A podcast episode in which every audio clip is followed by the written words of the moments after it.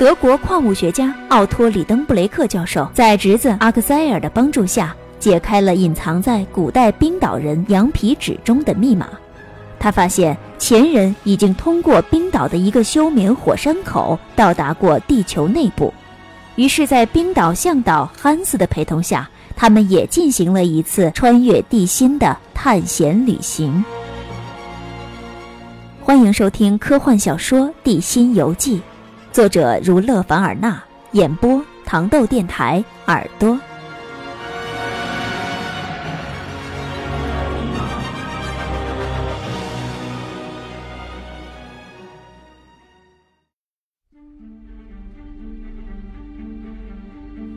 阿克塞尔和利登布洛克教授在斯塔比暂作休整之后，他们向斯奈菲尔进发了。在此期间，叔侄俩就要不要去地心产生了激烈的争论。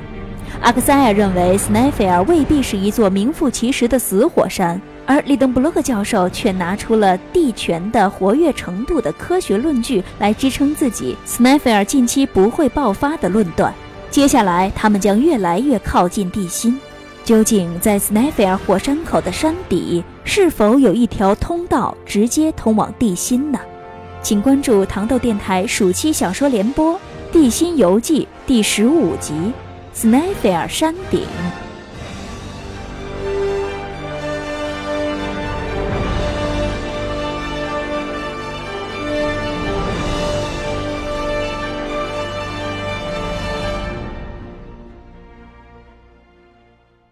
第十五集《斯奈菲尔山顶》。斯奈菲尔火山的高度为五千英尺，它的两座山峰位于由粗面岩构成的海岸的顶端，与冰岛的山地形成了强烈的对照。从我们的出发地看不到衬托在灰暗天空中的这两座山峰，而只能看到一顶巨大的雪白圆帽扣在巨人的额头上。我们一个跟着一个往前行进着，汉斯打头。他在山路上攀登着，山路非常狭窄，无法两人并肩而行。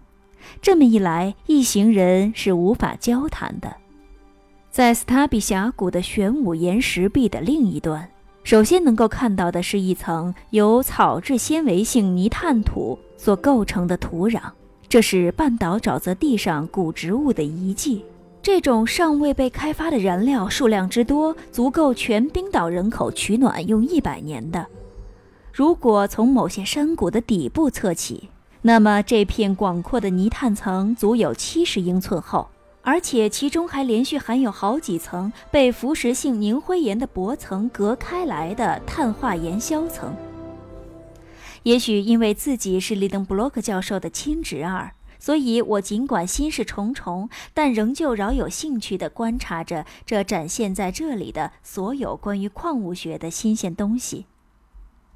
我一边观察，一边脑海里浮现出冰岛的整体地质史来。这座奇特的岛屿看来是在一个相对较近的时期从水底上升出来的。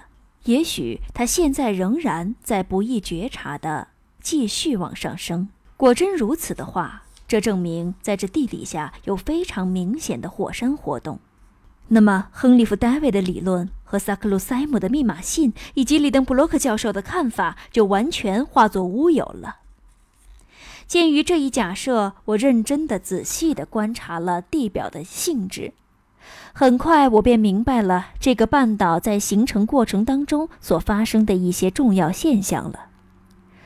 这个岛屿没有一点沉积土，它完全是由火山凝灰岩所构成的。这种火山凝灰岩是一种多孔类的极块岩，在火山出现之前，这些在地下火山岩石岩浆当中的岩石并未喷发出来。但是渐渐的，从岛屿西南到东北出现了一条很宽的裂缝，那些粗面岩浆。便经由它逐渐外溢出来，这一过程缓慢而平稳。裂缝很大，岩浆从地心深处涌出，慢慢地向四处流去，形成了广阔的平原或者波浪形的起伏。而在这一时期，便出现了长石、正常岩和斑岩。由于火山岩浆的漫溢，这座岛的地层在逐渐的大大增厚，抗力也随之得到了增强。但是溢出的粗面岩岩浆冷却之后，形成了一道硬壳，把那条宽大的裂缝给堵上了。内部的岩浆大量的积聚，压力也越来越大。久而久之，地心的压力达到一定程度，地壳便逐渐隆起，从而形成了许多火山管。而火山岩浆则通过这些火山管冲破岩层，最终到山顶形成火山口。在这之后，岩浆慢慢的溢出，便成为了火山爆发。从新近形成的火山口中，最初喷发出来的是玄武岩浆。我们此刻穿越的平原，就是典型的玄武岩浆所形成的平原。在我们踩踏的这些沉重的深灰色的岩石上，玄武岩浆在冷却的过程中变成了六边形棱柱。远处则可以看到许许多多的平顶的圆锥形的石峰，这些山峰从前都是火山口。由于有些火山口不再喷发了，所以火山沉积下来的能量就不断的在增长。当玄武岩喷发完成之后，就随即变成了熔岩、凝灰岩和火山岩渣。它们在火山口的周围留下了一条条散射状的长痕。宛如一簇簇浓密的头发。这就是冰岛其形成过程当中所经历的一系列现象。这些现象都是由地球内部的热量所促成的。谁胆敢说地球内部不是一团炽热的流体呢？那他肯定是个疯子，他在胡说八道。如果此人还进一步想下到地心去，那他简直就是疯到家了，简直是荒唐至极。因此，当我在向斯奈菲尔火山攀爬的时候，我的心里对此次探险的结局已经心知肚明了。路变得越来越难行了，地面更加的倾斜，岩石碎片不断的滚落。我们必须加倍小心，以免被这些坠落物砸着。汉斯步履轻快，如履平地。有时候他会走到一块巨石的背后，我们就看不到他了。他便吹一声尖利的口哨，以指引我们向前进的方向。他还不时地停下脚步，捡起一些石子放在路上，作为明显的路标，以便我们返回的时候可以辨认路径。他的这份细心应该加以称赞，但以后的事实难料。也许他这纯属多此一举。我们举步维艰地跋涉了三个小时，才刚刚走到火山脚下。汉斯以手示意停止前进，匆匆吃了一顿简单的午餐。叔叔为了增强体力，走得快些，竟然吃了双份儿。不过吃饭的时间也是休息时间，合二为一。他只好忍耐着等了一个小时，才继续上路。憨子已经吃好歇好了，便挥了一下手，带着我们继续赶路。那三个冰岛人同憨子一个德行，一言不发，而且吃饭也很节制，不多不少，恰到好处。我们开始往斯奈菲尔火山的斜坡上爬了。身在山中，容易产生错觉。看那些积雪的山峰，似乎近在咫尺，可是真的往上爬，却既耗时又费体力，真可谓是望山跑死马。山上的石头与泥土或者野草互不粘附，人踩上去便纷纷坠落，似雪崩一般，一直落到平原上去。某些地方，山坡与地平线形成的角度竟然高达三四十度。这么陡峭的斜坡是无法攀爬的，我们只好艰难地沿着斜坡上的石子路往上走。我们利用所携带的铁棒互相帮助着往上爬。应该指出，我叔叔一直在尽力地靠近我，时刻在关注着我，多次用他有力的臂膀给我以支持，而他自己则像是与生俱来有着一种平衡力，从来不曾跌倒。那三位冰岛人则是身体矫健，无论身负多少重物，依然健步如飞。我抬头仰望斯奈菲尔火山那高耸着的山峰，心想：我们绝对不可能从山的这一侧爬上去，除非前面的山坡不再像现在这样陡峭。幸好，艰难地攀爬了一个小时之后，在覆盖于山腰上的大片积雪中，突然有一条阶梯状的小路显现出来，为我们的攀登提供了极大的方便。这是由火山喷发的岩石流成的一条小道，当地人称之为 “Stina”。如果不是被山坡地形所阻，这条石流一定会向大海冲去，形成一个小岛。这条小路可是帮了我们大忙了。山坡虽然更加陡峭，但这条阶梯式的小路却方便了我们的攀登，而且使攀登的速度加快，以致前面的人向上爬的时候，我在后面稍稍停顿，就会被撇下很远，而且越拉越远。晚上七点钟，我们已经爬完了两千级台阶，站在了一个圆丘上。斯奈菲尔火山的火山锥就耸立在这个圆丘上。下面的大海离我们有三千二百英尺，我们已经站在雪线以上了。由于冰岛常年气候湿润，所以这条雪线并不高。此地的天气寒冷，而且风很大，我已经气喘吁吁、疲惫不堪了。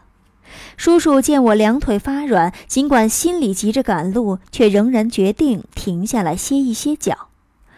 于是他便招手示意憨子等一等，可憨子却摇头说：“继续上。”看来我们只好继续上了。叔叔对我说，然后他便喊着问憨子为什么不肯歇歇脚。